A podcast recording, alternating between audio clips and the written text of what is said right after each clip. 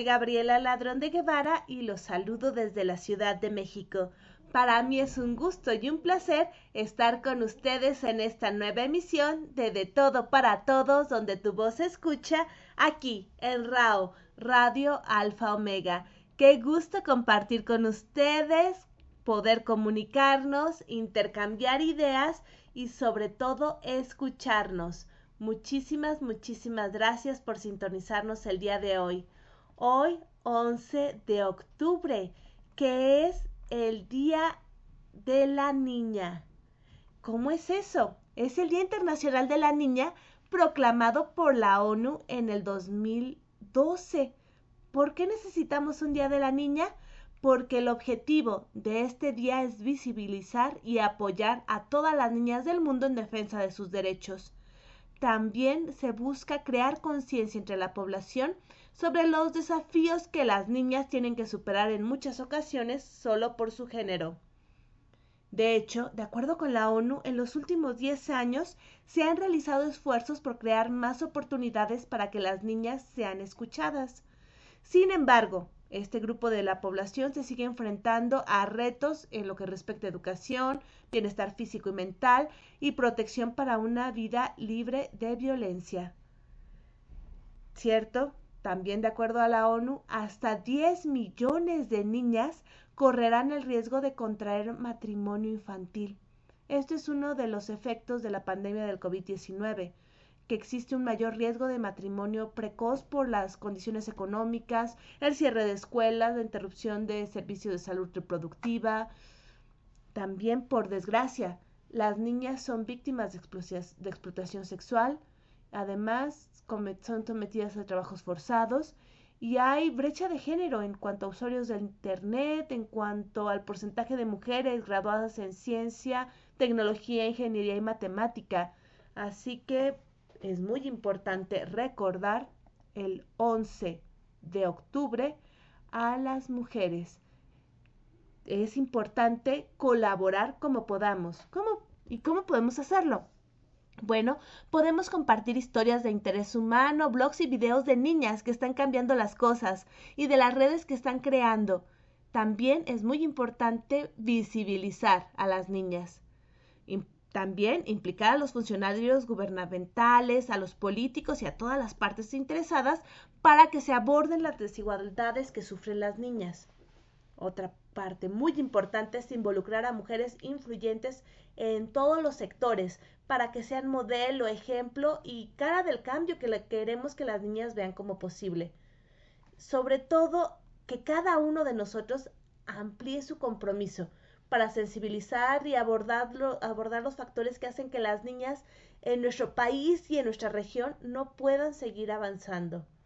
Por eso es muy importante este día recordar que no es solamente decir, ay, felicidades a las niñas, no, es crear las condiciones para que las niñas puedan vivir en condiciones de igualdad, no se pide más que igualdad, y que puedan desarrollarse en cualquier momento de su vida que así lo deseen.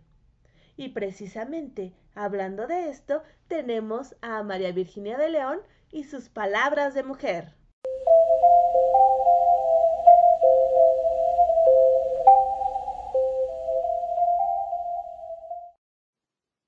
Me da mucho gusto saludarles desde la Ciudad de México. Soy María Virginia de León y les traigo la cápsula Palabras de Mujer.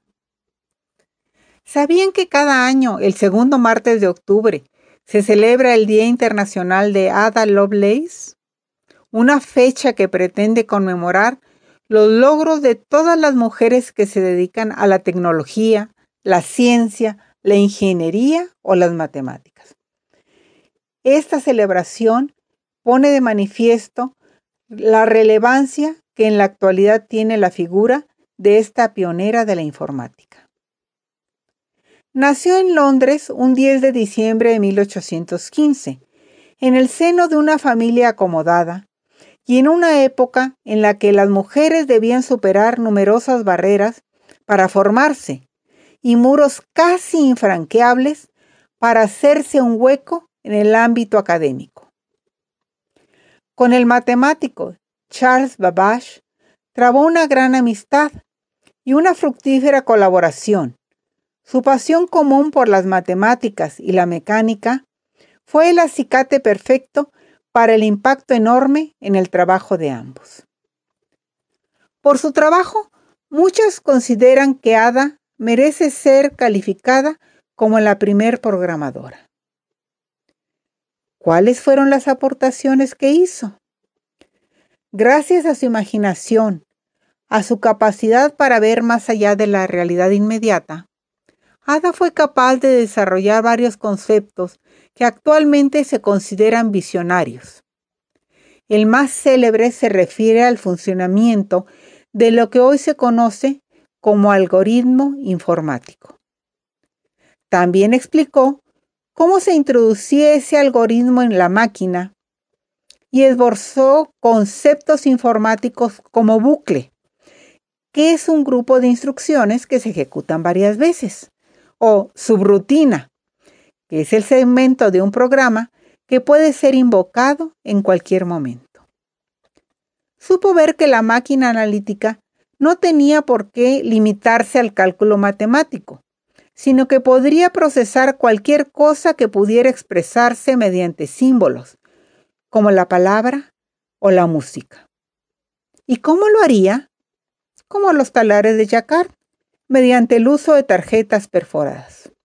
Ada acababa de imaginar un ordenador. Aunque murió a la temprana edad de 36 años, Ada había hecho suficiente trabajo en su vida para ser considerada como una de las mejores mentes del siglo XIX. Frases de Ada. Lo intelectual, lo moral y lo religioso parecen estar interrelacionados en un modo armonioso. Podemos decir con mayor precisión que el motor analítico teje patrones algebraicos al igual que el telar Jacquard teje flores y hojas. La máquina analítica no tiene ninguna pretensión de dar origen a nada.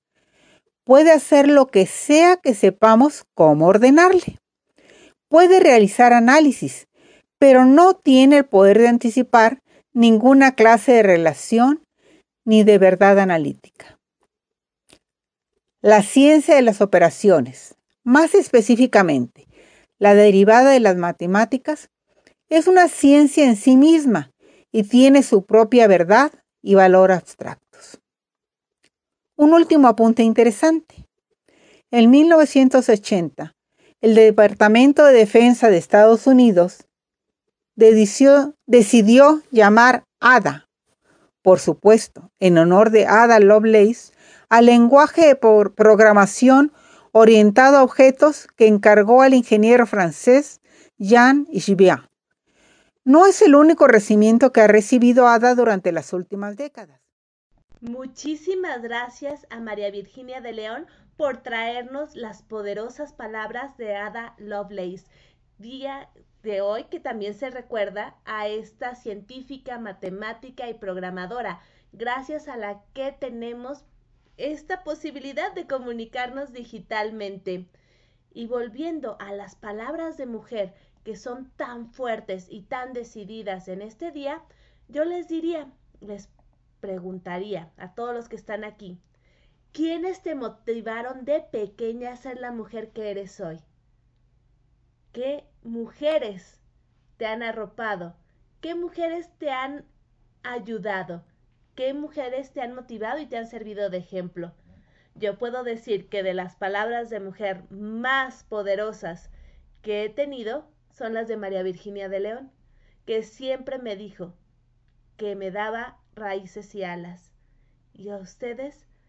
¿Quién las ha motivado? ¿Quién es su ejemplo? ¿Quién es su mujer?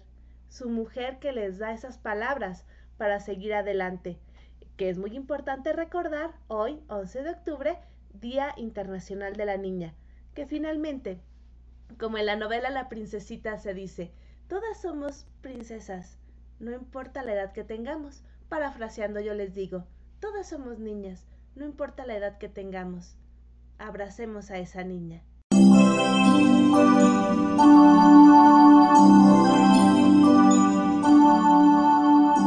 Continuamos en De Todo para Todos, donde tu voz se escucha. Aquí, en Radio Alfa Omega, con su anfitriona, Gabriela Ladrón de Guevara.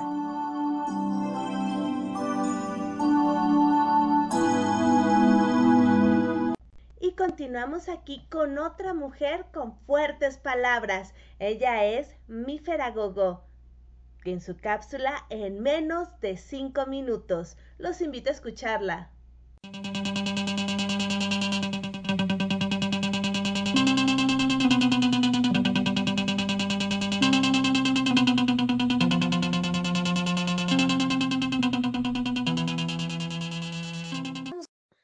Hola, bienvenidos a su cápsula en menos de 5 minutos. Y les saludo desde la majestuosa Ciudad de México, donde la lluvia nunca nos perdona. Y bueno, el día de hoy les voy a leer un texto titulado El perro, mejor amigo del hombre. Y dice más o menos así. Mucho se ha dicho que el mejor amigo del hombre es el perro. Buscar o precisar cuándo surgió esta relación resulta un poquito difícil, pero lo cierto es que desde hace muchísimo tiempo se ve a este noble animal acompañando al ser humano en el hogar, en la casa, en el campo, en donde quiera que estemos. El cine y la literatura se han encargado de resaltar su nobleza y su bravura, así como aquella lealtad y cariño que siente por el hombre. Un perro es quien reconoce el gran odiseo que, vestido de mendigo, regresa de Troya después de 20 años. Un perro, el San Bernardo, es el que lleva consuelo al hombre atrapado en la nieve para que no muera de frío. Un perro es a veces el juguete preferido del niño. Un perro es el lazarillo que conduce al invidente. Sin embargo, esta convivencia familiar es la que en un tiempo hizo peligroso a este noble animal.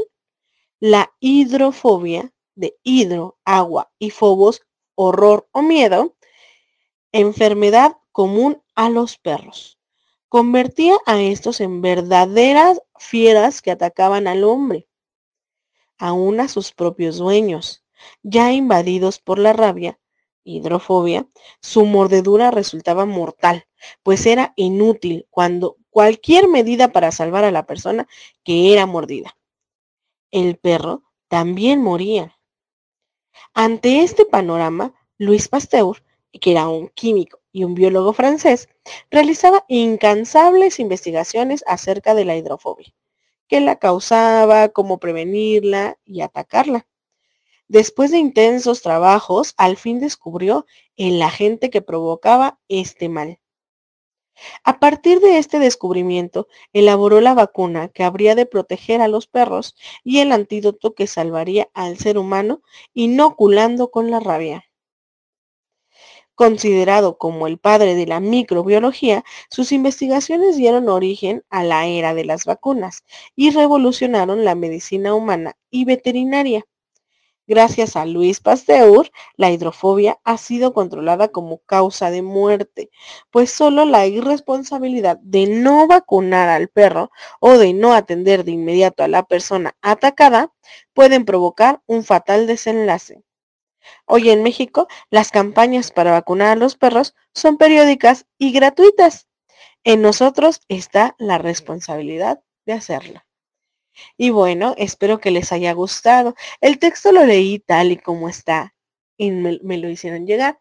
Recordemos previamente que la palabra invidente es un término que ya no ocupamos para, para referirnos a las personas con discapacidad visual. Recuerden también que la felicidad es tan importante como nuestra salud mental y como esa solidaridad que damos a los demás. Les mando un abrazo enorme a donde quiera que me escuchen y le agradezco de manera infinita a Gaby por darnos un espacio en su programa para compartir un poco de mí. También aprovecho para invitarlos a escucharnos y vernos en diferentes actividades que tenemos y síganos en todas nuestras redes de inclusión creativa. Y bueno, me despido de ustedes, no sin antes recordarles que no debemos de bajar la guardia, pero sobre todo debemos de aprovechar todo el tiempo con nuestros seres queridos. Los quiere y los aprecia mi Feragogo. Regresamos contigo, Gaby. Muchísimas gracias, Mifer, por tu cápsula en menos de cinco minutos.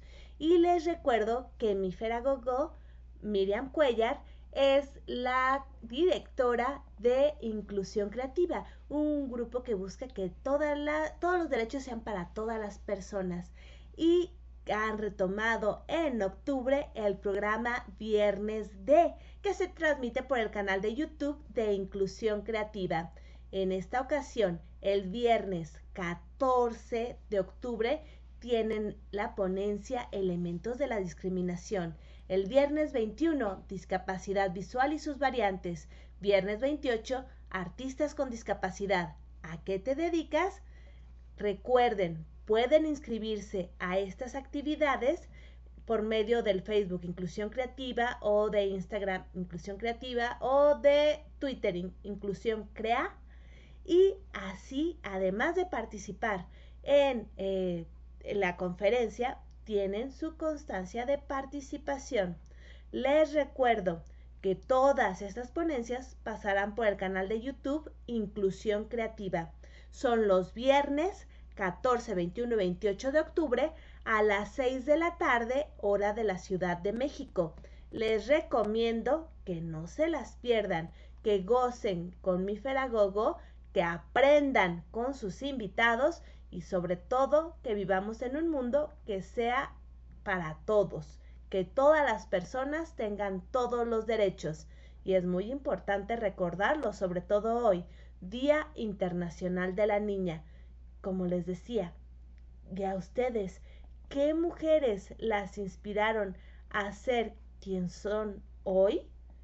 ¿Qué mujeres han sido su modelo? ¿Qué mujeres serían ejemplo y modelo para las nuevas generaciones? Los invito a comunicarse con nosotros y compartir sus ideas.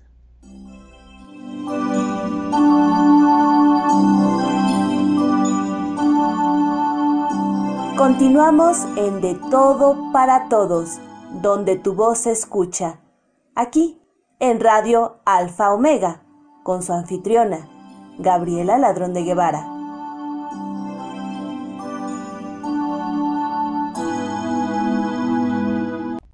Y hablando de palabras de mujer, de palabras de mujer fuertes y que llegan al corazón, el día de hoy tenemos en la música a una cantante española, muy joven ella, que con su eh, disco eh, debut se dio a conocer en el mundo y que ahora ya es eh, mundialmente reconocida no solamente por las fusiones que maneja, sino también por el género urbano en el que ha incursionado últimamente.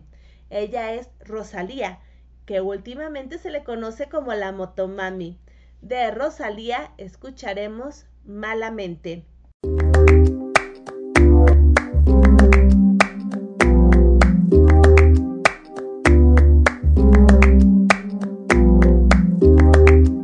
Ese gritarito roto, yo sentí como crujía. Antes de caerse al suelo, ya sabía que se rompía. Uh, está parpadeando la luz del descansillo. Una voz de la escalera, alguien cruzando el pasillo.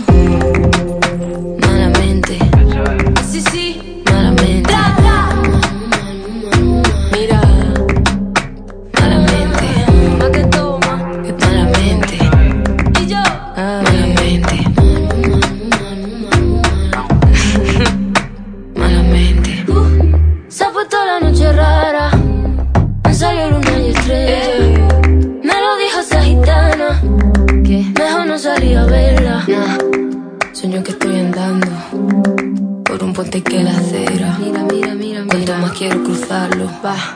Más se mueve y tambalea. Malamente. Así sí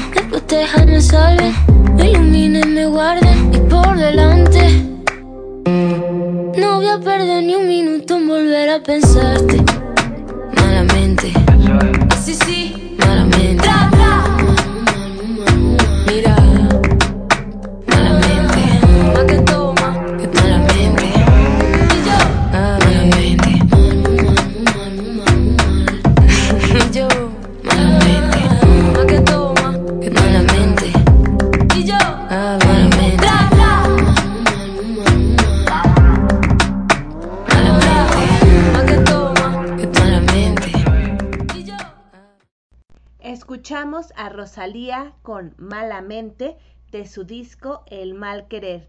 Como les decía, Rosalía es una cantante muy joven, ella es española y es, eh, además de cantante, compositora, productora y actriz. Eh, ella, como pudimos escuchar, mezcla y reimagina el flamenco con música pop, con trap, con música urbana. Este disco, El Mal Querer, salió en 2018 y fue su proyecto de titulación de licenciatura. Llamó la atención del público en español y fue aclamado por la crítica universal. Ganó el premio Grammy Latino al álbum del año, el premio Grammy al mejor álbum urbano y ha sido incluido entre los 500 mejores álbumes de todos los tiempos de Rolling Stone. Con el mal querer comenzó el ascenso de Rosalía a la escena musical y bueno, ya ahora es eh, reconocida y es muy famosa. Si no conocían ustedes acerca de Rosalía, bueno, pues esta es su oportunidad de conocer un poco acerca de su música, de eh, sus discos, de su historia musical y, ¿por qué no?, también de escuchar sus palabras, palabras de mujer y que también nos remiten a la importancia de las voces femeninas en nuestro tiempo. Y hablando de voces femeninas, tenemos ya eh, saludos de algunas de nuestras seguidoras en redes. Miriam nos desea feliz emisión eh, y dice éxitos mil en sintonía. Muchísimas gracias Miriam, un abrazo. Nini, nuestra querida Nini que siempre nos acompaña, nos dice feliz emisión, Gabriela. Y Nini también nos dice, muy interesante información acerca de la vacuna canina y demás. Gracias, mi Feragogo. También nos está siguiendo Iván, que nos dice gracias y éxitos. Y también dice Iván, gracias, mi Feragogo. Bueno, pues muchísimas gracias a todos ustedes que nos están escuchando. Gracias por sus comentarios y recuerden que aquí en De Todo para Todos, donde tu voz se escucha, todas las voces son escuchadas.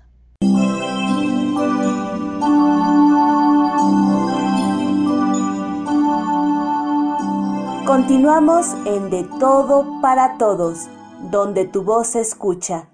Aquí, en Radio Alfa Omega, con su anfitriona, Gabriela Ladrón de Guevara.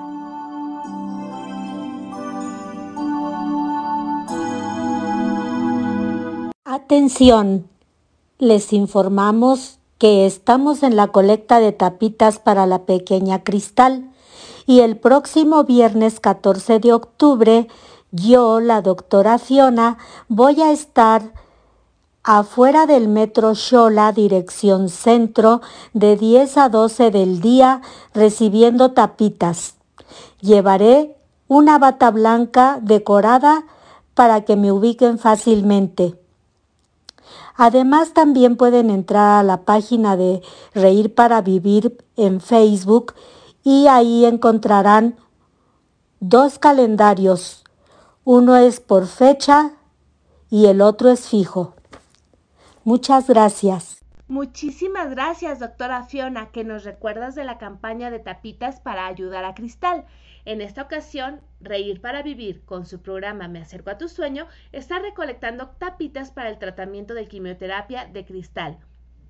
Y la doctora Fiona, como escuchamos, va a estar este viernes en el Metro Shola también ha estado en la glorieta de Etiopía recolectando tapitas pero en esa ocasión no va como la doctora Fiona, sino como su identidad secreta, una bailarina de rock and roll que se mueve bueno al ritmo de los grupos de los 50s y los 60s. Así que ya saben, si tienen tapitas, es una muy buena oportunidad de darles un buen uso, de reciclar, de acompañar a nuestro planeta y y también de apoyar a Cristal en esta eh, campaña de Reír para Vivir, de Me acerco a tu sueño, recolección de tapitas para Cristal. Muchísimas gracias, doctora Fiona, por recordárnoslo.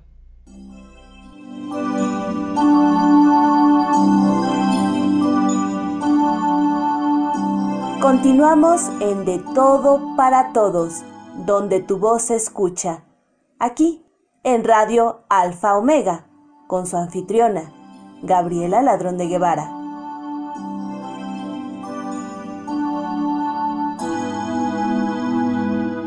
También la doctora Fiona nos acompaña el día de hoy con su cápsula de la risa.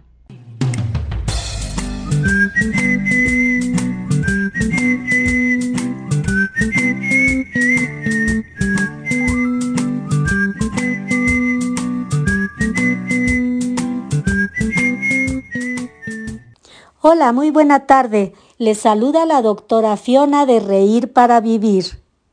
Y como siempre, le agradezco mucho a Gaby por darme un espacio en su programa de Todo para Todos, donde tu voz se escucha, por Radio Alfa Omega. Y hoy les voy a platicar sobre la glándula pineal. Es un órgano pequeño del cerebro que produce melatonina. ¿Y qué función tiene? Pues ni más ni menos que sincroniza nuestro reloj interno con el ciclo luz y oscuridad. Ante la ausencia de luz, este pequeño órgano cerebral, con solo 120 miligramos de peso, produce la hormona que nos conduce al mundo de los sueños. Esta hormona principal produce la melatonina y se activa con la ausencia de la luz. Le indica al cuerpo las diversas funciones que tiene en el día y por la noche.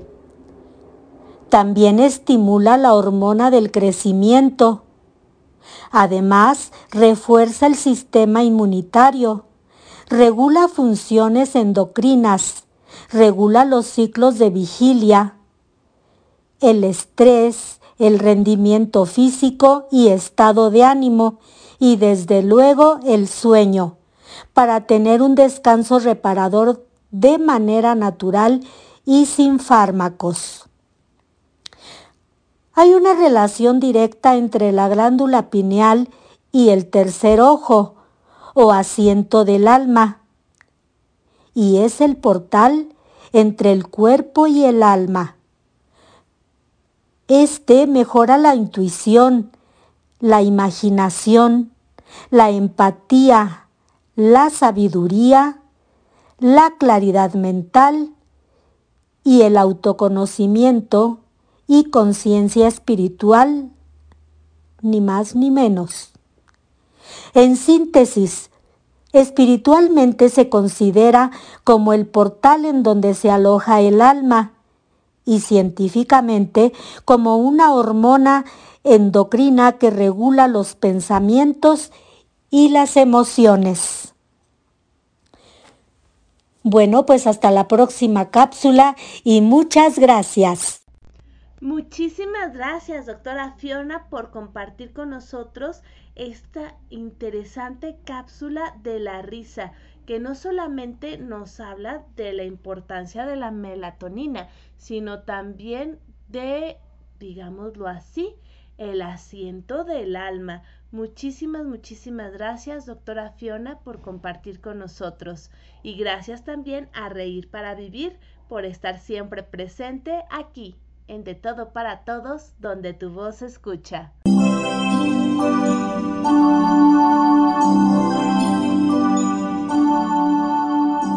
Continuamos en De Todo para Todos, donde tu voz se escucha. Aquí, en Radio Alfa Omega, con su anfitriona, Gabriela Ladrón de Guevara.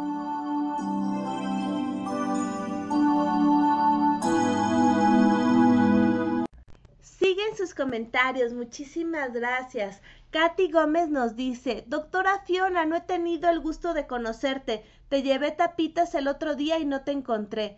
Ay, qué pena, pero mira, seguramente si vas este viernes al Metro Shola aquí en la Ciudad de México, encuentras a la doctora Fiona, que va a estar muy contenta de recibir tus tapitas. También Lucy Trejo nos dice saludos a mi Feragogó, qué interesante lo que nos contó del perro. También es muy interesante lo que nos dice María Virginia de León de Ada Lovelace. Recuerdo que ya nos la habían presentado. Cierto, ya habíamos oído hablar de ella precisamente porque los martes el segundo martes de octubre es el día de Ada Lovelace, entonces es muy importante recordar a esta mujer, a esta científica, como les decía, precursora de, eh, del mundo digital que estamos viviendo. Podríamos decir que es la madre de la programación, así que es esencial para la comunicación que en este momento estamos teniendo. Muchísimas gracias. También Nini nos dice, gracias, muy interesante información, doctora Fiona. También María Virginia de León manda saludos a todos los radioescuchas. Y ya que estamos aquí en De Todo para Todos, donde tu voz se escucha, tenemos a nuestros queridos padrinos. Empezamos con Elizabeth Martínez y Mario Hernández que nos traen algo de Benedetti. Un saludo cordial desde la Ciudad de México. Somos Elizabeth Martínez Gómez y Mario Hernández Ávila del escritor y poeta uruguayo Mario Benedetti, su poema Te quiero sin mirar atrás. Te quiero mansamente, entre las sombras de las falsas ilusiones. Te quiero como para leerte cada noche, como mi libro favorito, quiero leerte, línea tras línea, letra por letra, espacio por espacio. Te quiero para tomarte de la mano bajo el firmamento y mostrarte los te amo escondidos entre las estrellas. Te quiero sobre las hojas de otoño, hablando de nada, pero a la vez de todo, y en un arranque de locura, beber tus lágrimas mientras desfallezco en tus labios. Te quiero para buscarte entre frases no dichas, entre los pensamientos enterrados, entre las maneras complicadas quiero encontrarte y después no dejarte. Te quiero como para llevarte a mis lugares favoritos y contarte que es allí donde me siento a buscarte, en la niebla de las miradas que no son tuyas, pero aún así te busco. Te quiero para volvernos locos de risa, ebrios de nada, y pasear sin prisas por las calles, eso sí, tomados de la mano mejor dicho, del corazón. Te quiero como para sanarte y sanarme, y sanemos juntos, para reemplazar las heridas por sonrisas y las lágrimas por miradas, en donde podremos decir más que en las palabras. Te quiero por las noches en las que faltas. Te quiero como para escuchar tu risa toda la noche y dormir en tu pecho sin sombras ni fantasmas. Te quiero como para no soltarte jamás. Te quiero como se quiere a ciertos amores, a la antigua, con el alma y sin mirar atrás. Muchísimas gracias a Elizabeth Martínez y a Mario Hernández por compartir de Mario Benedetti Te quiero sin mirar atrás. Muchísimas gracias y la verdad, qué hermoso dueto hacen. Gracias por compartir con nosotros.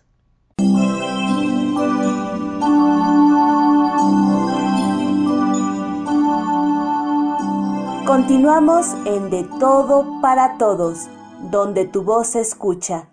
Aquí, en Radio Alfa Omega, con su anfitriona, Gabriela Ladrón de Guevara.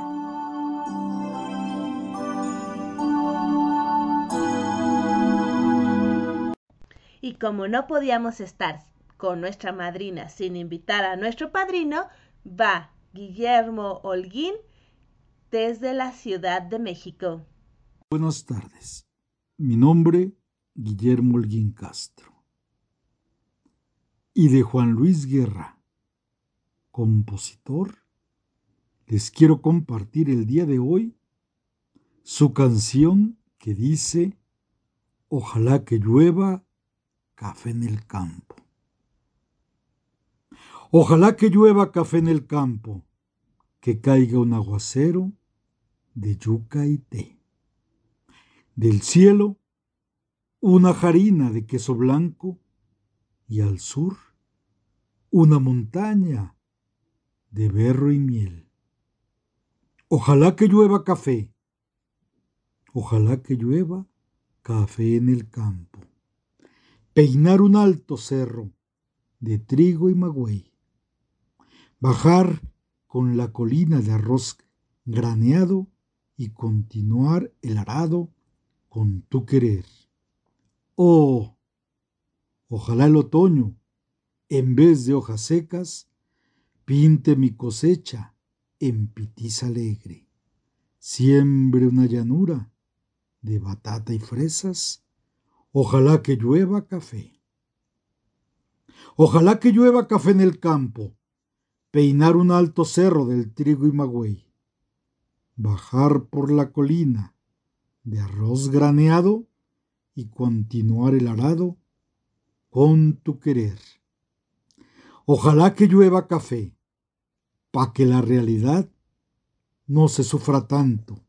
Ojalá que llueva café en el campo, pa' que en el mundo se oiga este canto. Ojalá que llueva café en el campo. Ojalá, ojalá para que todos los niños canten este canto. Ojalá que llueva café en el campo. Ojalá, ojalá que llueve. Ay hombre, ojalá que llueva café en el Muchísimas gracias, gracias Guillermo Holguín por esta hermosa declamación.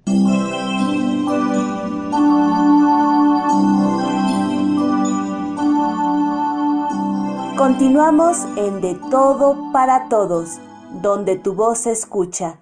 Aquí, en Radio Alfa Omega, con su anfitriona, Gabriela Ladrón de Guevara.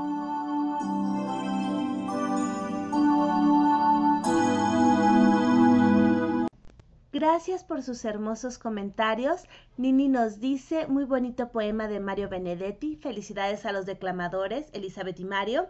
También nos dice Katy Gómez, hermoso el poema de Benedetti. Seguramente están muy enamorados, Elizabeth y Mario. Ay, no sabría decirte, pero de que declaman bonito juntos, declaman hermoso. También nos dice eh, Nini, muy bonita narración de Ojalá que lleva café en el campo. Muy bonita declamación, Guillermo Holguín, felicidades. Lucy Trejo también nos dice, hermoso el poema de Benedetti, se oye muy lindo. Muchísimas gracias. Gracias a todos ustedes. Y también en la música, otras palabras de mujer de Rosalía, de su producción más reciente, Motomami, Bizcochito. Escuchen la letra. No es nada más una declaración urbana. No, no, no. Es una, un mensaje muy fuerte de reconocimiento femenino, de empoderamiento femenino. Así que les recomiendo que la escuchen con, con la mente abierta.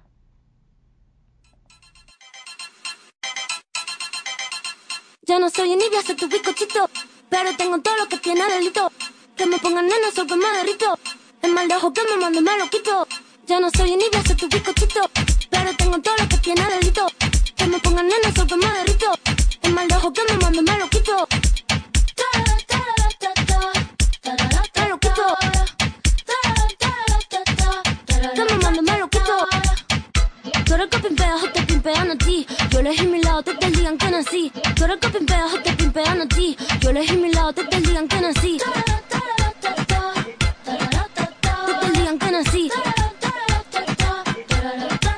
Te te digan que nací. Te te digan que nací. Te te digan que nací. No va a ser mi carrera en tener hits. Tengo hits porque yo senté las bases. Ya no tengo nada más que decir. Para decirlo hace falta mucha clase. Duro te marea. Hasta tu mamá le tararea. Que manda que me tira la mala. Si jara que me tira la buena. Habla bullshit lo que dice facea. Y mi mica la ola de Corea. Habla bullshit lo que dice facea. Y mi mica la ola de Corea.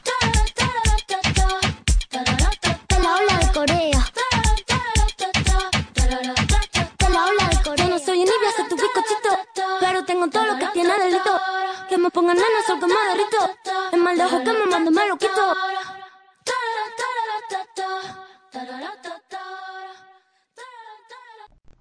Escuchamos a Rosalía con bizcochito de su disco más reciente, Motomami. Y aquí está con nosotros una invitada, una escritora chilena, Irma Reyes. Para mí es un placer, Irma, tenerte aquí en el programa, sobre todo en el Día Internacional de la Niña, donde las voces femeninas son tan importantes. Bienvenida, Irma. Irma.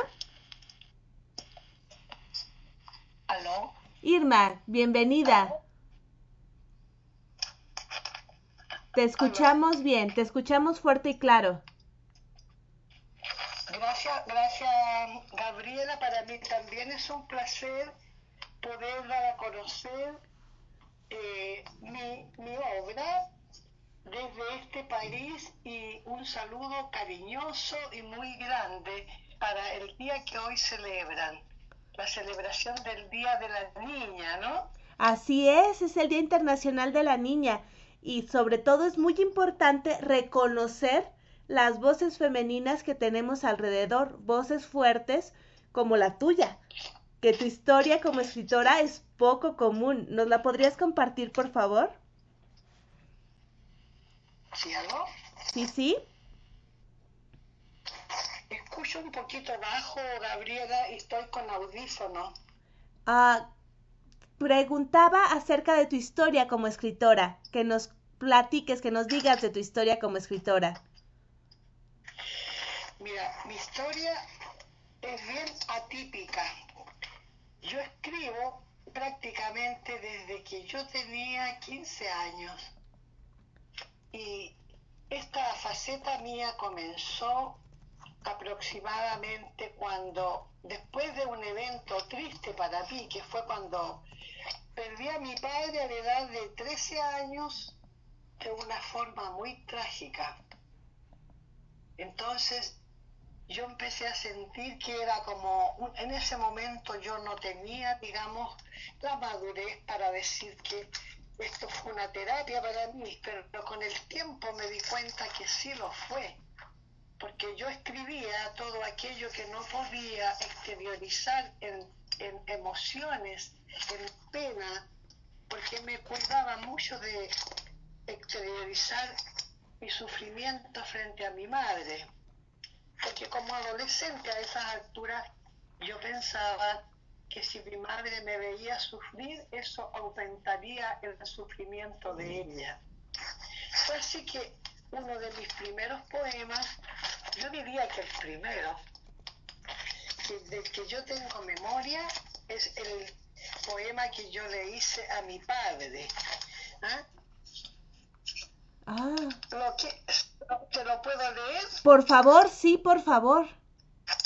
Mira, ese poema es un poema de por allá del año 56, 55-56. Y dice, ayer, trémulo paso lento llegaste al campo santo para rozar tus huesos con la flor de mi llanto musité en tu memoria una breve oración que mitigó la angustia que había en mi corazón. También, en la ausencia de otros hombres pensé y murmuré en silencio sus nombres y recé. Ese es el poema cortito. Pero muy fuerte y sobre todo muy hermoso. Bueno, como te decía Gabriela, cuando, cuando fue pasando el tiempo, yo hacía mi enseñanza media, ese año había entrado recién en mi enseñanza media, yo fui a Hurtadilla porque siempre como que escribía, pensaba que hacía algo indebido, que era algo que no se lo tenía que mostrar a nadie, que era un secreto. Entonces, raras veces yo mostré lo que yo escribía. Pero pasó el tiempo, pasó el tiempo, yo egresé de mi enseñanza media, me casé, tuve a mis hijos y empecé a escribirle a mis hijos. Entonces, después ya más adulta, yo pensé que todo aquello que había ido acumulando tenía que ordenarlo en un cuaderno, de alguna manera recopilarlo y algunas cosas en la medida que yo las escribía y posteriormente las leía, las rompía. y pensaba, ¡ay, qué ridículo! ¡Qué ridículo lo que escribo! Y lo rompía al tacho. Hasta que ya con más madurez dije un día, no, ¿por qué tengo que votar lo que yo escribo? Y lo empecé a tipear a la máquina y lo anillé. Nunca dejé de participar, sí, en talleres literarios porque me gustaba mucho a mí, me gustaba mucho, empecé a leer mucho. Yo era como ratón de bibliotecas que iba, sacaba un libro, sacaba otro. Me empezó a interesar la poesía de Gabriela Mistral, la, la poesía de, bueno, toda la poesía que de Amado Nervo, de Alejandro Flores, y bueno, y fue pasando el tiempo y yo continuaba participando en mis talleres literarios. Sí, y eso, no sé qué otra cosa quieres que te cuente, si te cuento más. ¿Y si nos lees algo de esa época? Claro, justamente yo lo que quería comentarte era eso, que la pandemia, justamente la pandemia me hizo salir a la luz pública, porque alcancé a participar de un taller literario más a una sola, a una sola, digamos, reunión presencial, tomando justamente en Talca un taller literario que lo daba un una institución de la que yo soy socia, que es Oriencop, tal con la cooperativa de ahorro, me matriculé y me encontré con la que hoy actualmente es la maestra Palmira Ramos Cruz, que fue quien daba ese taller. Y obviamente ese taller lo tuvimos que terminar durante varios meses haciéndolo por WhatsApp, cosa que me obligó a interiorizarme muchísimo sobre lo que es la virtualidad, porque hacía muchos años que yo había dejado de trabajar, yo había dejado de trabajar el año 1988 cuando todavía en los servicios no, no había, digamos, tanto uso de, de la computación y a, través de, de este taller literario que se terminó mediante WhatsApp, mientras se hacía este taller y se realizaban las, las clases, digamos, mediante Zoom, primero fueron por WhatsApp, después por Zoom, se dio la oportunidad de que yo pudiese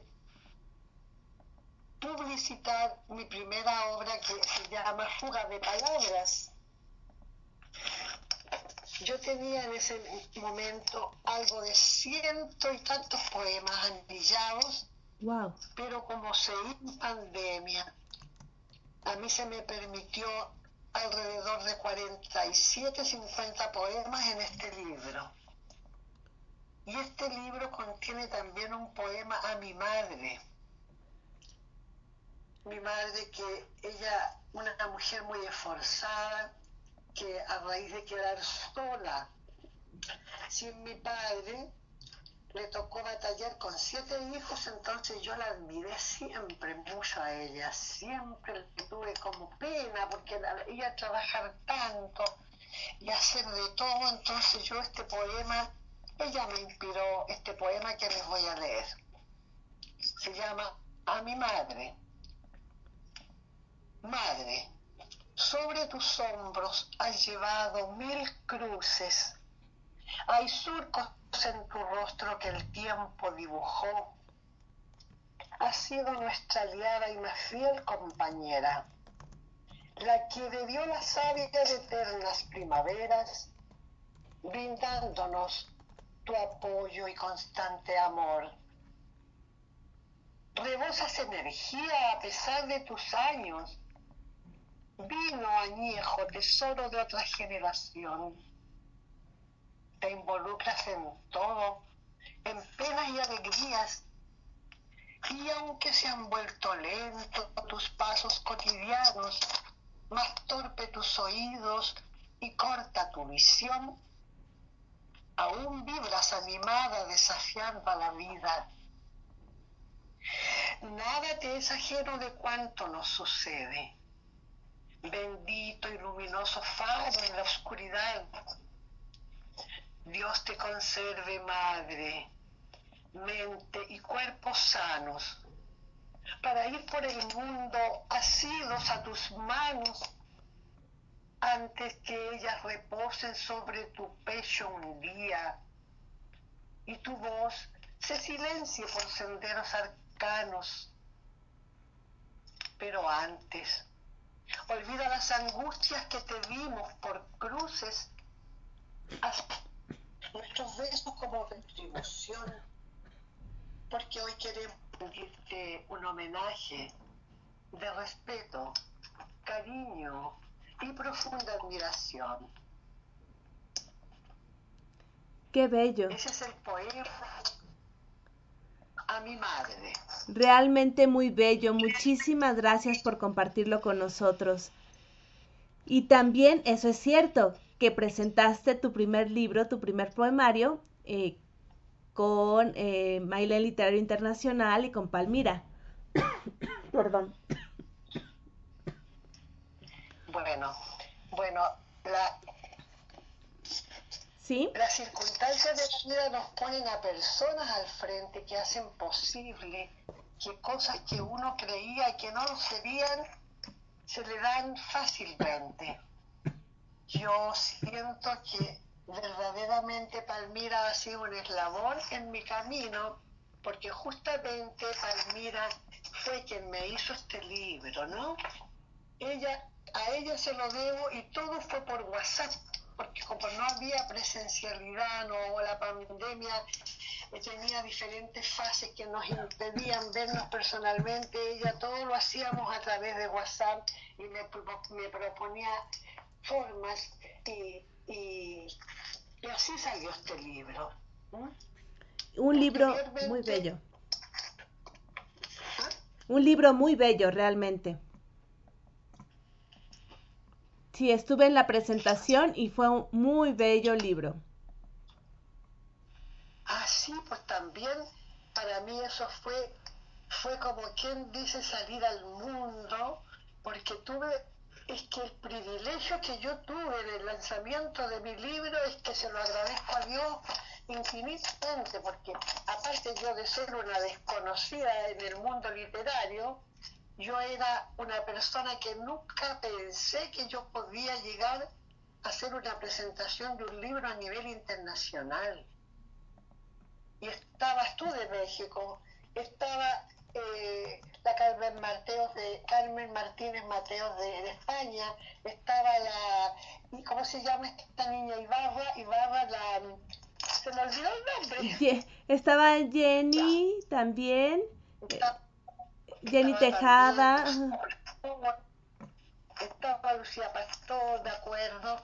Y bueno, estaba obviamente Palmira, la Evelyn Covarrubias, y bueno, a lo mejor me puedo diga, omitir alguno, porque la verdad es que la memoria a estas alturas, esa es otra cosa que quisiera destacar, que yo jamás me imaginé que teniendo ya la edad de 79 años, y si antes no había sido posible, quizás porque yo no le puse tinta o porque no tenía dinero, que pudiese la vida brindarme la oportunidad de publicar mi libro. Entonces yo tengo muchas cosas que agradecerle a la vida. ¿ah?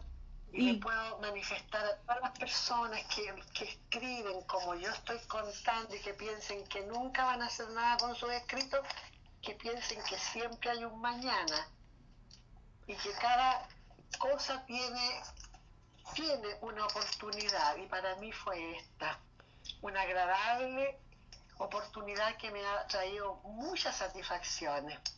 Y no es solamente un libro, porque también publicas continuamente en el fanzine de Mailén y también has publicado en otros, eh, en otros espacios virtuales. Bueno, he tenido la oportunidad de enviar mis poemas a Argentina, a Brasil, a España y obviamente que también para el corto tiempo que yo llevo dentro de mi quehacer literario estoy incluida, no podrías creerlo, como en siete antologías. ¡Qué bien! Y yo no he para eso. He sido invitada a participar en antologías de la editorial Calfuray. Ahí tengo tres antologías hay algunas antologías como antologías virtuales, por ejemplo, de, de Gustavo Adolfo Becker, del homenaje a Gabriela Mistral, de un homenaje a don Manuel Estrella en México. Entonces he ido acumulando hace poco tiempo un currículum que yo no me lo soñé jamás. Excelente. Y bueno, sigues, todavía sigues creciendo, escribiendo y difundiendo tus letras. Claro, como tú mencionabas, eh, tú dices que yo estoy escribiendo, sí, desde que se inició la revista Salicine del colectivo Mailén, del que al poco estar inscrita en ese taller también tuve la suerte de ser uno de los miembros, digamos, de, desde el inicio de Mailén, que en principio no fue un Mailén literario internacional, pero que con el al correr del tiempo, al poco tiempo, ya tomó el carácter de Mailén literario internacional. Y obviamente en este momento las dos revistas que tiene Mailén, que son los fanzines Mailén y revista Lluvia de Letras, en ambos estoy escribiendo periódicamente desde que se iniciaron las publicaciones. ¿Y algo que nos quieras compartir de tu producción reciente? Sí, podría ser, sí, podría. De la poesía reciente, por ejemplo, tengo Aullido Social.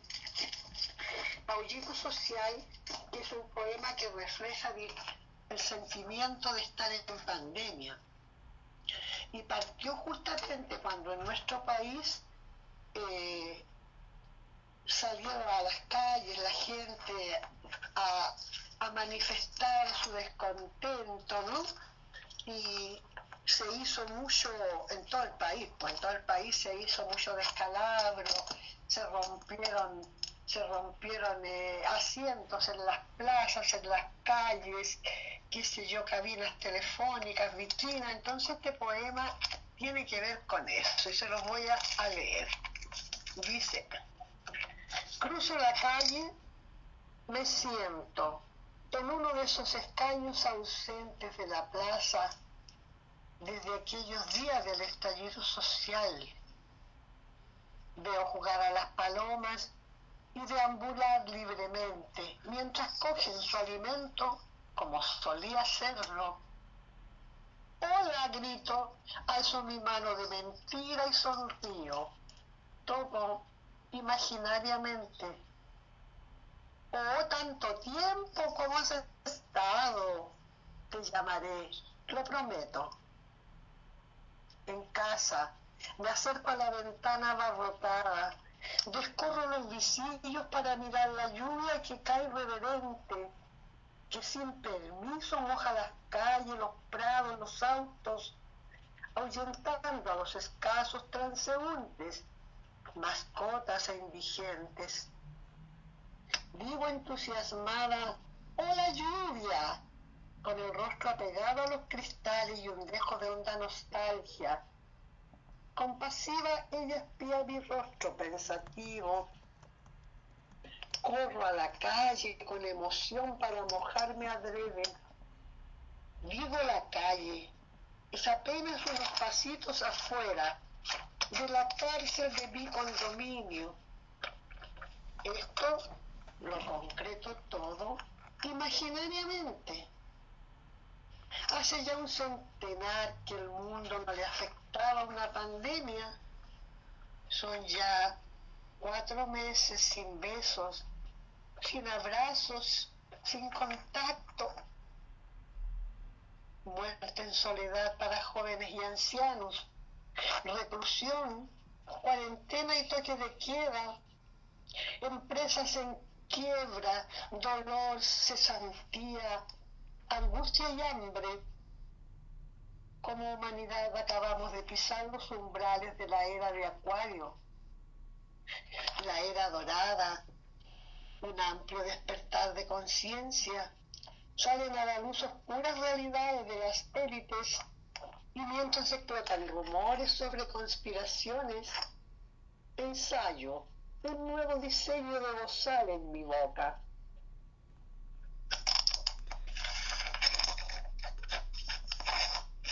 Ese es un poema que refleja un momento de los que hemos vivido en todo el mundo. Sí, eh, muy fuerte y además que capturas la esencia de lo que pasaba en ese momento. Como dices tú, cuatro meses después de iniciado el confinamiento, era un mundo diferente. Ese día nada ha sido, nada ha sido tan, tan normal, ¿no? Podríamos decirle. Cierto. Por ejemplo, estamos conversando en este momento eh, de un extremo al otro de América, como si estuviéramos sentadas en el, en el mismo comedor. Que estamos conversando en este momento a través de gran distancia, como si estuviéramos juntas. Esa es la gran, la gran, digamos, magia, magia de la virtualidad es emocionante. Yo, lo, yo cada día digo de verdad que la virtualidad tiene muchas cosas, digamos, desfavorables, porque de repente invertimos mucho tiempo, ¿no? Y, y, como que nos ausentamos un poco del entorno, de la familia, de, de los amigos, pero el poder tomar contacto con gente del otro continente, otro continente, de otras latitudes, yo encuentro que es fantástico. Sí, así es. Y nos comentan los radioescuchas, Nini nos dice, muy bonito poema a la madre, felicidades. También Katy Gómez te manda aplausos y rosas Lucy Trejo dice hermosos poemas y felicidades a tu invitada Gaby, que siga escribiendo y que nos regale muchos años más de hermosos poemas. Ay, qué bien, qué bien, que me gusta, me alegro. Si tengo la oportunidad de, ¿quieres que te cuente algo más? ¿O sí, sí. Algo más? Sí, lo que no, tú nos quieras contar, lo que tú nos quieras leer. Eres la invitada y el día de hoy tú brillas.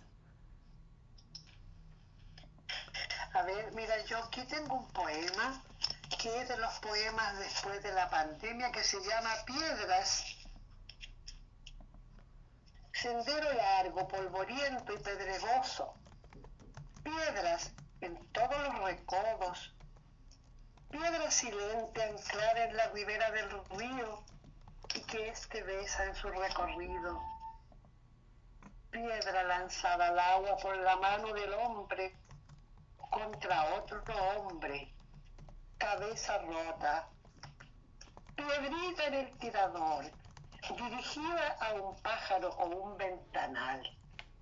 Avecilla muerta, corazón de piedra ir por la vida rodando como una piedra, piedra colgada al cuello de algún desgraciado suicida, músculos tensos y duros como piedra, piedras del patio, orilleros obligados de las plantas, piedras grandes y chicas, rústicas y preciosas, ornamentales y de todos los colores lápidas, piedras de mina, de canteras, muros de piedras, piedras picanteras, piedras en cercas, lechos de río y en todas las aceras. Una piedra caliente en el bolsillo para entibiar las manitos de los niños. Y así, cuarzo, piedra luna, ágata, amatista, jaspe, turmalina y ámbar, por exhibir una que otra en la vitrina. Ir por la vida amargado, afligido, por cargar con piedrecillas en la vejiga, marchar con una piedra en el zapato, que duele todo el rato. Y hay de aquellos olvidados que siempre tropiezan con la misma piedra. Ve con cuidado, cierra bien la boca, no te vayas a tragar una piedra. ¡Qué bien! ¡Excelente! Eh, me encantó. ¿Te gustó? Con muchas imágenes, muchas referencias. Perfecto, me encantó. Qué, bue- qué bueno, qué bueno, Gaby, que te gustó. Y Pero la vida no tiene solamente pandemia, la vida tiene, tiene tantas facetas. Y yo en mi vida he tenido también facetas, como todo el mundo, facetas lindas, facetas tristes. Cuando tuve la, la muerte de mi padre a los 13 años fue la primera pérdida. Más adelante me tocó la pérdida de un ser muy querido que fue mi esposo, que solamente duró un año, siete meses y nos abandonó. Oh, Este poema que voy a compartir se llama Mi noche larga y cuenta un poquitito esa historia. Mi noche larga. Lo supe desde antes con amargo pesar y cayó sobre mí como daga en el pecho. Se hizo noche densa en los ojos de mi jardín desierto y dolió todo en mí hasta el simple parpadeo. Habías prometido jamás abandonarme, protegerme por siempre y hasta la muerte amarme. La vida te cegó temprano. No lo imaginaste menos yo. Nunca dije por qué. ¿Por qué, Señor, a mí? Mi llanto no lo jugó la calle, los buses de transporte ni el metro. Drené mi negra pena hasta deshidratarme en el largo trayecto de la clínica a casa. Tampoco estaba en casa, ni era mi ciudad. Era mi rostro un río fluyendo desbordado, los ojos anegados, tembloroso mi cuerpo. Pese a ello, bebí aquella amarga copa con sorbos escanciaba. Mi rival silente se asomaba, coqueta en tu aposento. Sabía bien que era sin mi consentimiento, pero así estaba escrito y logró su objetivo.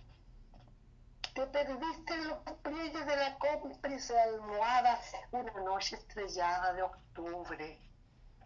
Ahí cerraste el círculo de nuestra vida juntos. Hoy, a casi 30 años, te miro sin congoja. Extraño, te recuerdo y donde quiera que vaya, sin duda me acompañas. Escuchas que te hablo, quizás hasta sonrías de que no pueda verte. Espera, amor, que un día arribaré a tu puerto. Ese ha sido mi poema Mi noche larga. qué hermoso. Qué hermoso. Y bueno, ahora cuéntanos, ¿qué planes tienes? ¿Hacia dónde va Irma? ¿Qué va a hacer Irma? Bueno, yo quiero ser muy honesta porque yo pienso que esto puede servir para muchas personas. Yo siempre he comentado con usted que mi gran cojera es mi, en la virtualidad. He contado con la ayuda de mis hijos, porque yo tengo cuatro hijos, pero solo en- aquí en mi ciudad tengo dos que son los dos varones y los dos muy ocupados, entonces sí me he apoyado en ellos, pero como ya tampoco a mi edad grado, con mucha facilidad aprendo y desaprendo. Ahora igual yo tengo bastantes planes, pero me voy con calma, ¿no? Sí, todo, todo va saliendo, no con prisa, pero en este momento ya está en la imprenta mi segundo libro, cuyo nombre es Tránsito al Infinito. Ese libro va a contener poemas y además prosas. tengo algunas historias por ahí también que cuento, no en poesía, porque lo que ustedes se pueden dar cuenta es que yo, mi escritura es con, con un vocabulario muy, muy simple, ¿no? Cualquier persona puede, digamos, descifrar y ponerse en la situación que yo estoy narrando en la poesía. Estimo que ese libro va a poder estar de aquí antes de fin de año. Ah, excelente. Pues ya nos invitarás a la presentación y también te invito a compartirlo aquí en el radio para que todo el mundo conozca tu nuevo libro.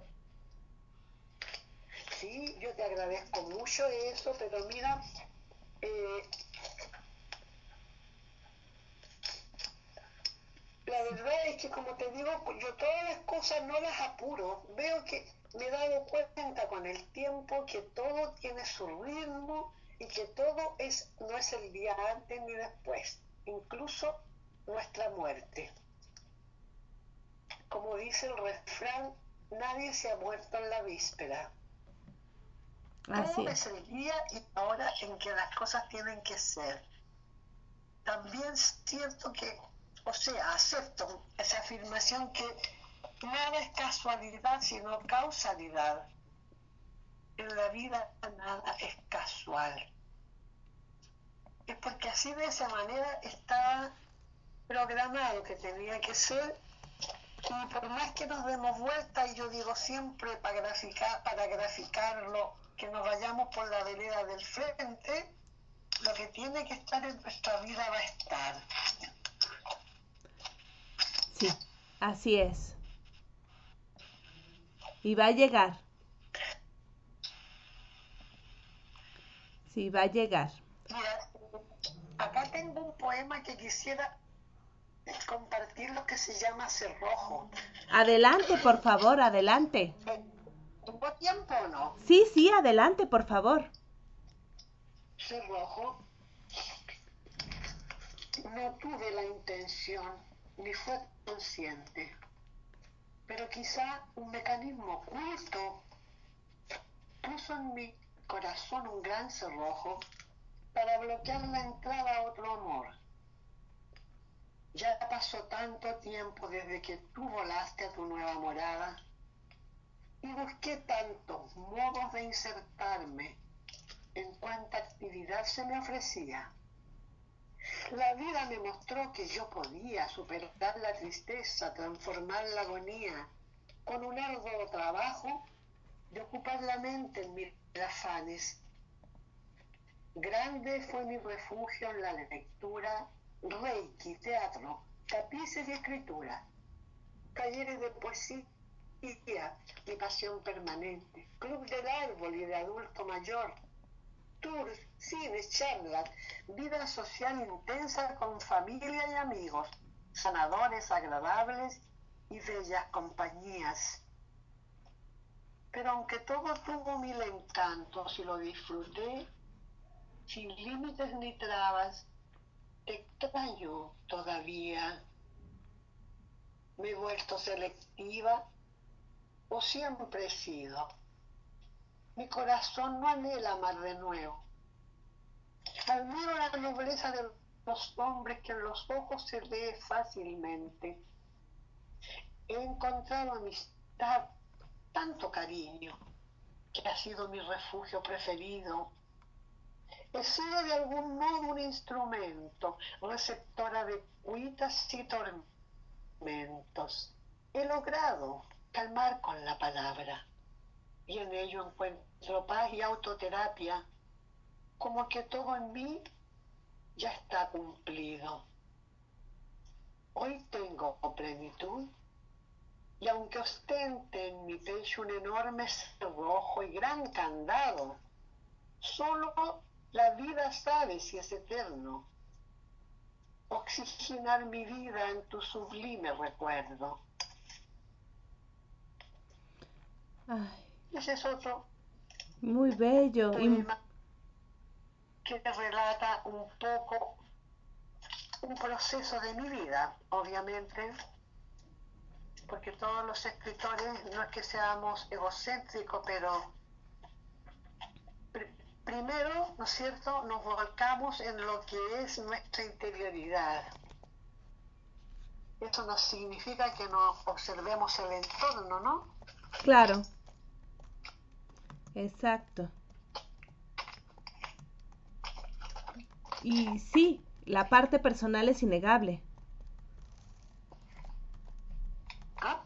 La parte personal es innegable. Es innegable. Claro, y a veces uno también disfraza un poquito eh, eh, el poema eh, y lo hace como más universal, ¿no? Sí, también, también. Y lo haces de una manera hermosa y además muy cercana, que los que escuchan pueden sentirlo cerca, pueden identificarse y pueden relacionarse con tus textos.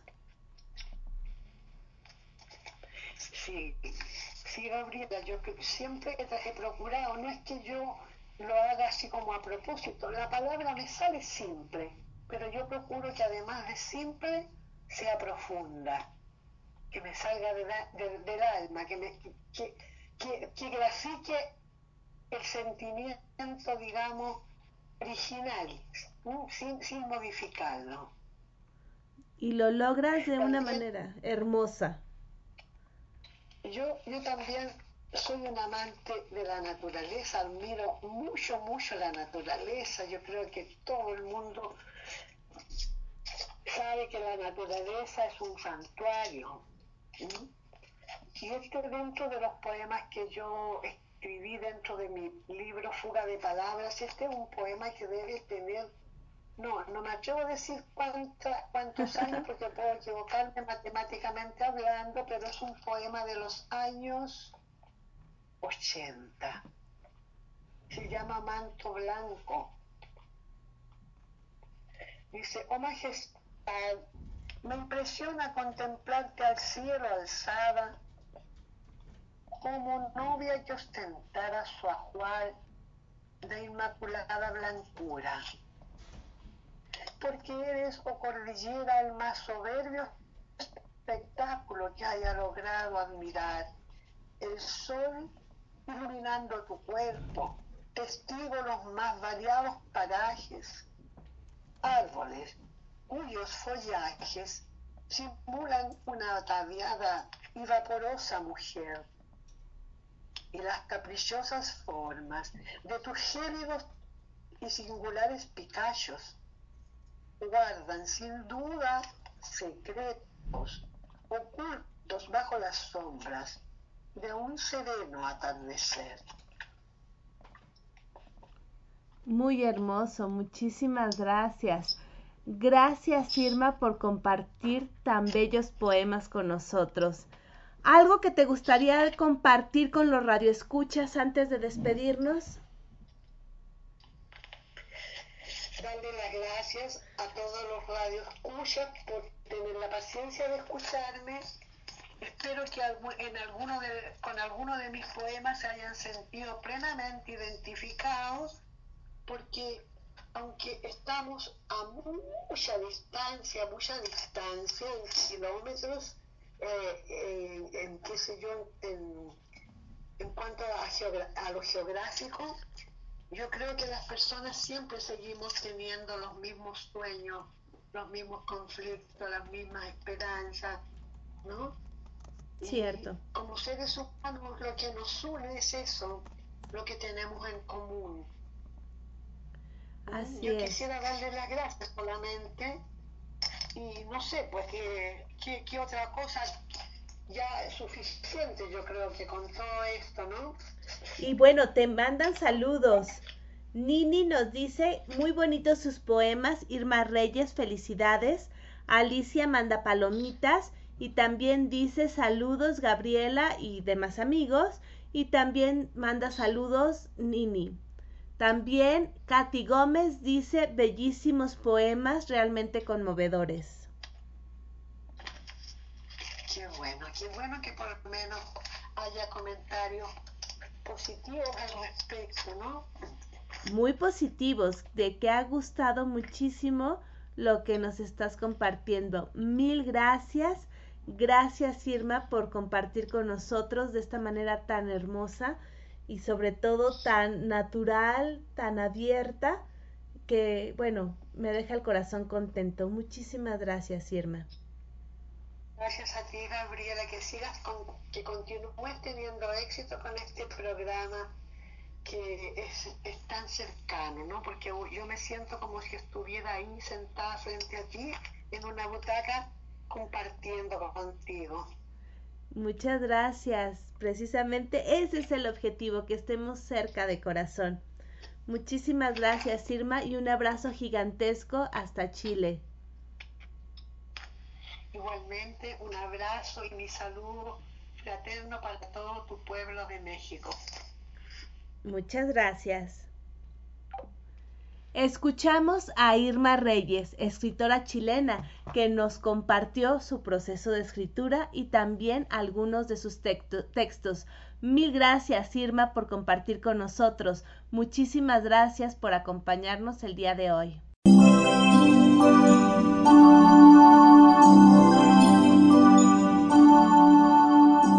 Continuamos en De Todo para Todos, donde tu voz se escucha. Aquí, en Radio Alfa Omega, con su anfitriona, Gabriela Ladrón de Guevara.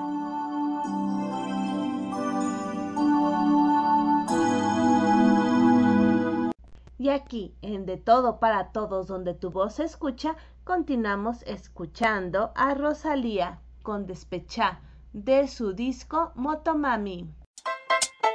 Yeah, yeah, yeah, yeah.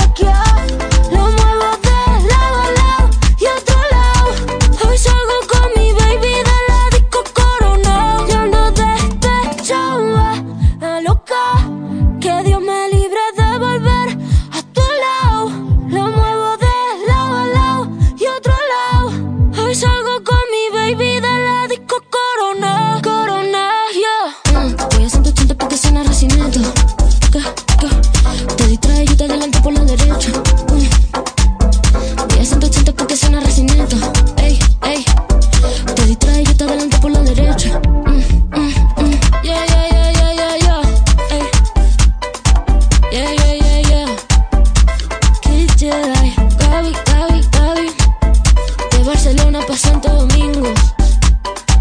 La Rosalía.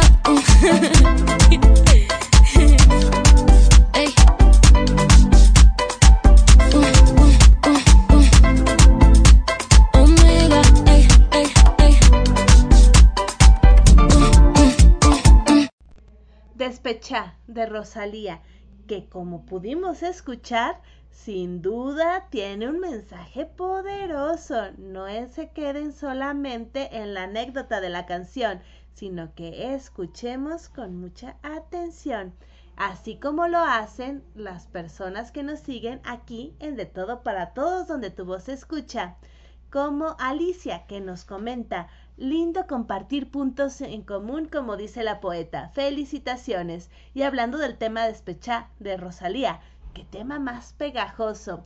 También Katy Gómez nos dice, felicidades a Irma Reyes, que siga trabajando, le falta todavía mucho por escribir. Así es, muchísimas gracias, muchas, muchas gracias. Y bueno, continuamos aquí en De Todo para Todos, donde tu voz se escucha con nuestra querida María Elena Cano, de Bululúes, narradores de historias. Hola, yo soy María Elena Cano Hernández, de la Ciudad de México y estoy muy contenta de participar en De Todo para Todos, donde tu voz se escucha, con Gabriela Ladrón de Guevara de León. Y les voy a compartir el cuento El Castillo del Ogro. Érase una vez un castillo muy lejano. Dicen que se llamaba el Castillo del Ogro, porque hay una leyenda que dice que ahí vivía un ogro muy malo, que era amigo de un troll. Ambos aterrorizaban a todo el mundo. Pero un día una bruja buena echó un hechizo para que fueran buenos y no aterrorizaran a las personas. Desde ese momento, el castillo se utilizaba para dar de comer a todos los pobres. Los magos hacían juegos divertidos para los pobres. Utilizaban los siguientes utensilios una pulsera mágica, un reloj del tiempo mágico, una cámara de fotos mágica, una llave mágica y una radio mágica. Con el tiempo terminó el hechizo, pero tanto el ogro como el troll se dieron cuenta de lo felices que eran compartiendo su castillo con los demás. A partir de ese momento compartieron el castillo y vivieron felices para siempre. Y como ya os conté lo que hacían, nos despedimos hasta otro día. Bien, este cuento fue escrito por Javier Cabezas León, un niño de cuarto año de primaria. Muchísimas gracias, María Elena, y felicidades a Javier Cabezas León por compartir con nosotros este hermosísimo cuento que nos trae mucho más, como les decía, que la simple anécdota. María Elena Cano es la directora de Bululúes, Narradores de Historias, grupo que tiene su sede aquí en la colonia Santa María la Ribera, en la Ciudad de México. Dos veces al mes, Bululúes tiene función presencial en la Casa de la Cultura. Además, todos los viernes en la página Bululúes Narradores de Historias en Facebook tienen función virtual todos los viernes por la tarde. Los martes son de invitados y los miércoles en vivo. Además, los miércoles están aquí en RAO Radio Alfa Omega con Bululúes para dejar volar la imaginación. Y les cuento un secreto. En el programa de los miércoles pueden oír mi cápsula de Todo para Todos, donde tu voz escucha voces y versos, donde comparto el trabajo de varios poetas del presente y del pasado que eh, comparto y ligo con mi trabajo. Así que los invito a escuchar Bululúes, narradores de historias para dejar volar la imaginación, todos los miércoles de 4 a 6 de la tarde, hora de la Ciudad de México, aquí en RAO Radio Alfa Omega.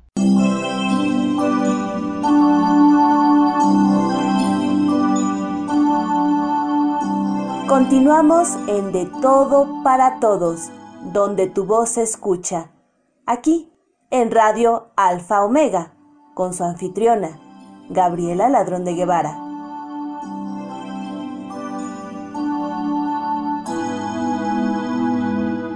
Continuamos ahora con nuestra sección de invitados internacionales. El día de hoy tenemos desde Honduras a Jocelyn Saldívar, docente y escritora, que nos comparte algo de su autoría. Una nueva vida. No puedo describir el miedo que sentí al escuchar la frase tienes cáncer. ¿Quién te prepara para una noticia así? Si el cielo se puso gris en un instante, los días dejaron de ser soleados y se nublaron. Pero eso no quiere decir que todo había acabado.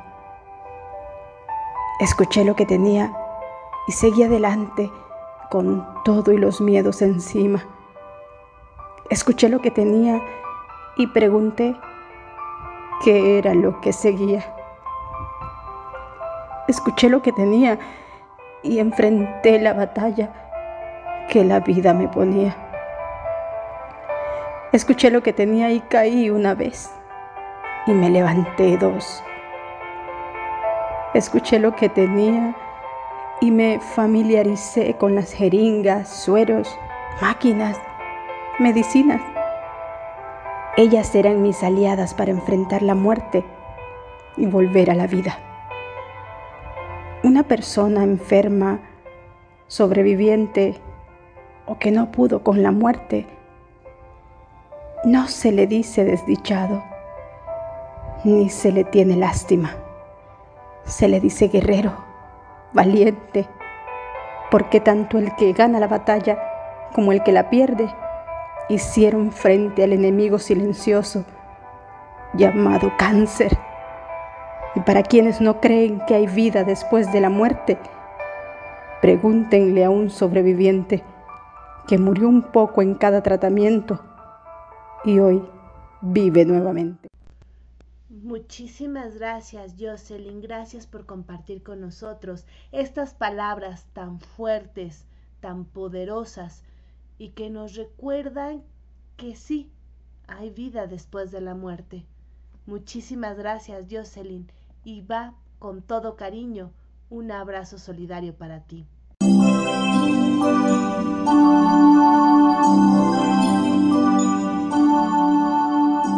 Continuamos en De Todo para Todos, donde tu voz se escucha.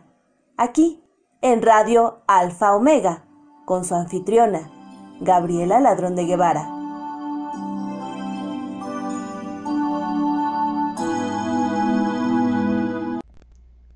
Tenemos también aquí varios comentarios. Nini nos dice, gracias María Elena y escritor, bella historia. Alicia, hermosa narración, María Elena, felicitaciones. También Katy Gómez, me encantan los bululúes, gracias por compartir. Muchísimas gracias por escucharnos. Y continuando con nuestros poetas internacionales, internacionales tenemos a Mauricio González de Chile. Le llegó una ventisca y se voló. Fue a dar al río su nado fue de tanto en tanto que al ser de género se descubrió húmedo. Impulsó su ala como queriendo volar y entre tanto intento de llegar a la orilla, su copa bebía y bebía cada vez más agua que ni sentía. Era el torrente que no le dejaba y cada vez más lo alejaba.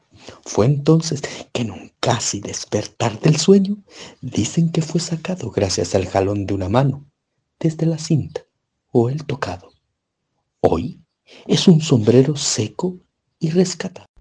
Muchísimas gracias Mauricio González de Chile por compartir con nosotros del río rescatado de su autoría. Y volviendo a la música, vamos con Rosalía, en esta ocasión en una colaboración con James Blake, Barefoot in the Park.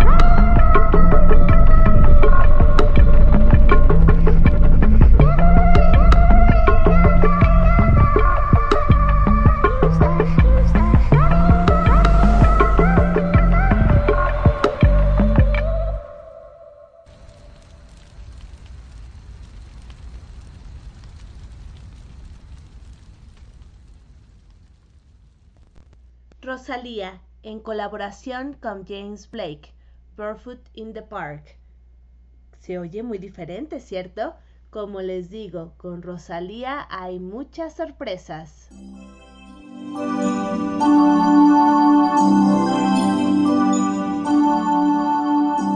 Continuamos en De Todo para Todos, donde tu voz se escucha.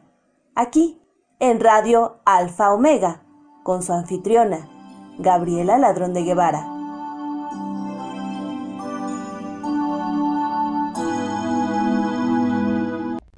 Continuamos aquí en De Todo para Todos, donde tu voz se escucha con sus comentarios. Nini nos dice, muy tristes letras, Jocelyn, gracias por compartir. También Katy Gómez nos comenta, Jocelyn, hermosísimo poema, muchísimas gracias. Lucy Trejo nos dice, Jocelyn, me sacaste las lágrimas, hermosas letras, gracias. También Nini nos dice, felicidades Mauricio González por compartir y gracias a ustedes por comunicarse con nosotros. Muchas, muchas gracias. Continuando con nuestros colaboradores y con el talento que nos regalan, la elegante voz de Elba Moncada nos acompaña el día de hoy. ¿Cómo están amigos de, de Todo para Todos? donde tu voz se escucha, con su anfitriona, Gabriela Ladrón de Guevara de León. Él no sabe, él desconoce que un día me iré. Tomaré el rumbo del mar o de un lugar ignorado, me perderé en el tiempo. Abandonado y triste, dirá que desaparecí como una lágrima en la lluvia. Contará varias historias diferentes para no sentirse tan solo que digan que él es un hombre bueno y yo una mujer mala.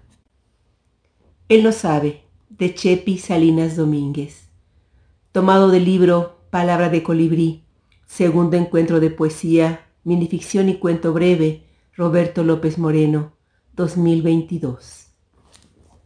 Soy Alba Moncada, de la Ciudad de México. Agradezco nuevamente a Rao, Radio Alfomega, por el espacio. Muchísimas gracias, Selva. Gracias por compartir con nosotros la, eh, las letras de Chepi Domínguez, una talentosísima escritora mexicana. Muchísimas, muchísimas gracias por acompañarnos el día de hoy.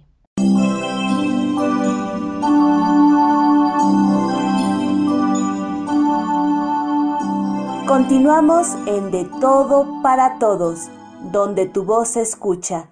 Aquí, en Radio Alfa Omega, con su anfitriona, Gabriela Ladrón de Guevara.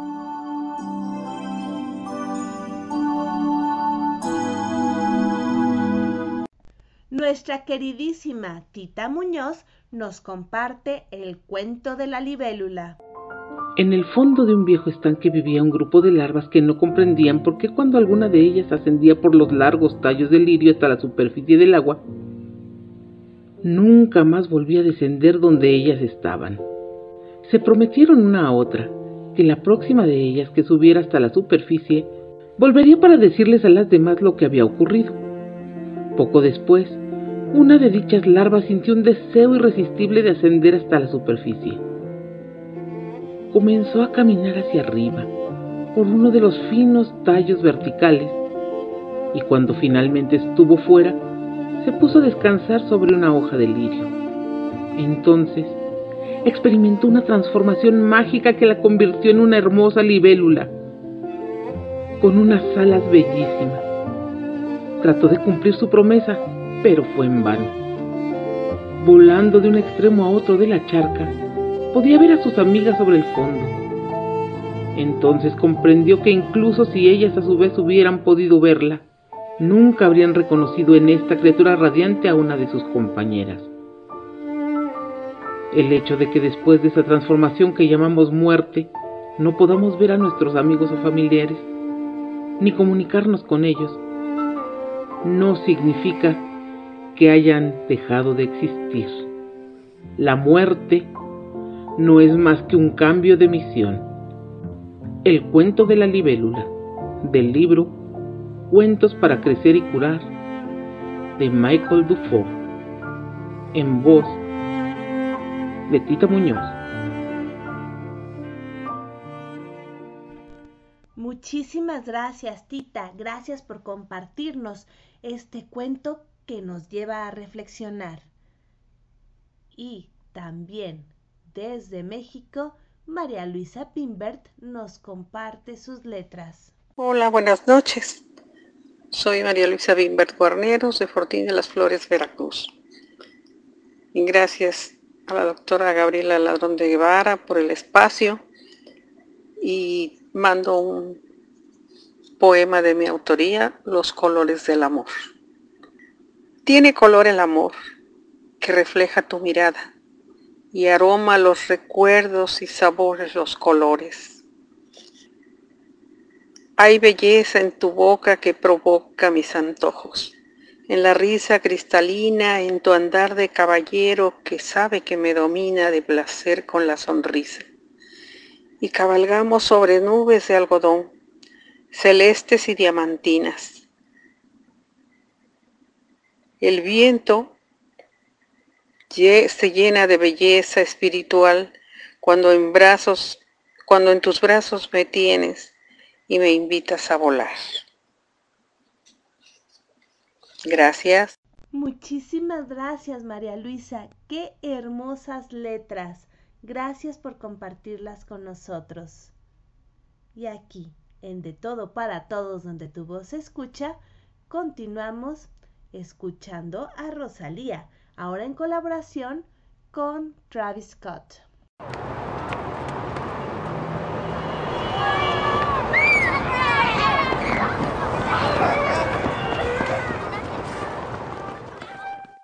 Cosa de familia no la tienes que escuchar. Lo capo con los capos y yo soy la mamá. Los secretos solo con quien puedas confiar. Más, más te vale no romper la muerta. Hay niveles para todo en esta vía. Nos jodemos con personas desconocidas. Ni un amigo nuevo, ni una haría. Ni un amigo nuevo, ni una haría. Ni un amigo nuevo, ni una haría. Ni un amigo nuevo, ni una haría. Sume en la cara, Gaspar Noé. Tono dispara, la vacía.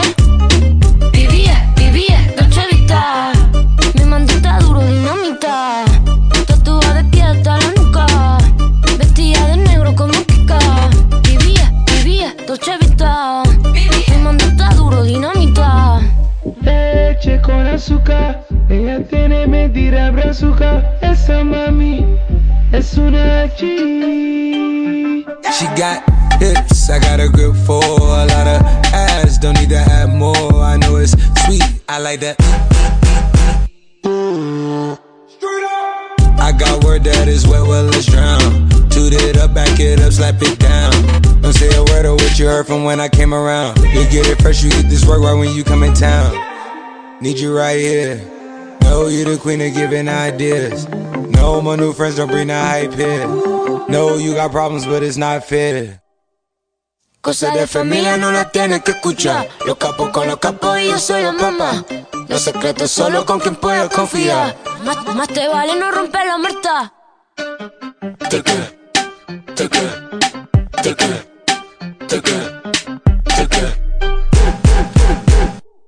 amigo nuevo, ni una haría.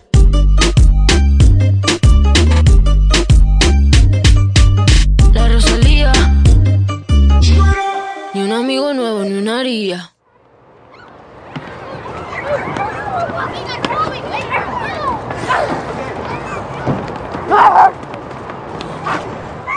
La Rosalía y Travis Scott, TKN.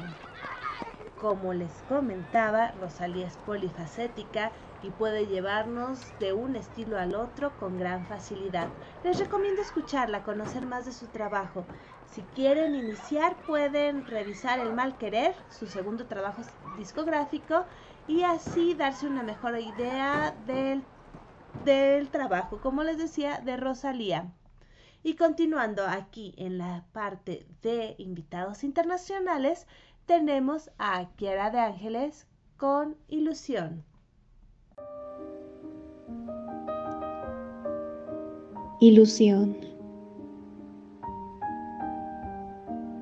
Yo, sentadito, con un rostro sensato, en una espesura, una espesura encontrada en no sé dónde, y pensando, pensando en un porvenir, un porvenir dudoso, un porvenir umbrátil, un porvenir opaco, un porvenir colmado de alucinación, un porvenir caracterizado por la nada, un porvenir que tiene la patraña como peculiaridad.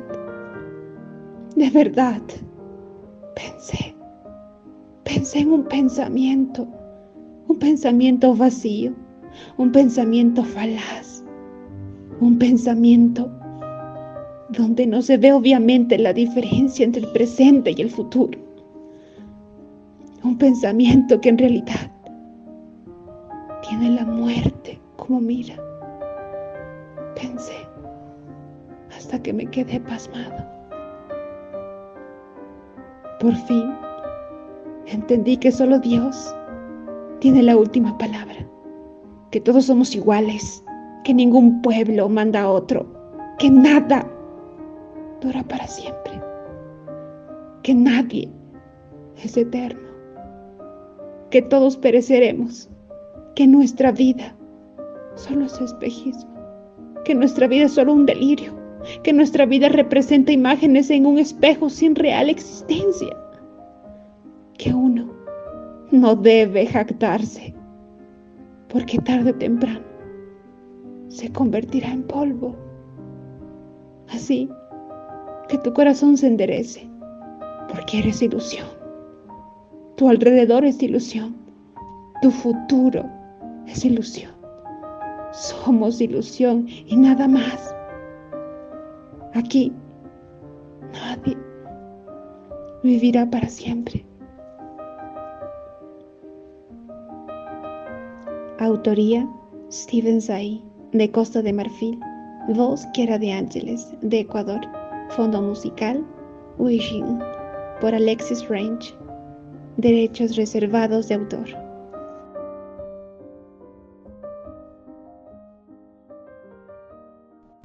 Muchísimas gracias a Kiara de Ángeles por compartir con nosotros. Gracias también a Prosa Música y Poesía que nos ha permitido compartir el trabajo de Kiara y de Stephen Say. Ahora les comento que sus comentarios han seguido llegando. Alicia nos dice acerca de Rosalía que le encanta esa voz y también habla de las letras de Jocelyn que eh, comenta que le conmovieron.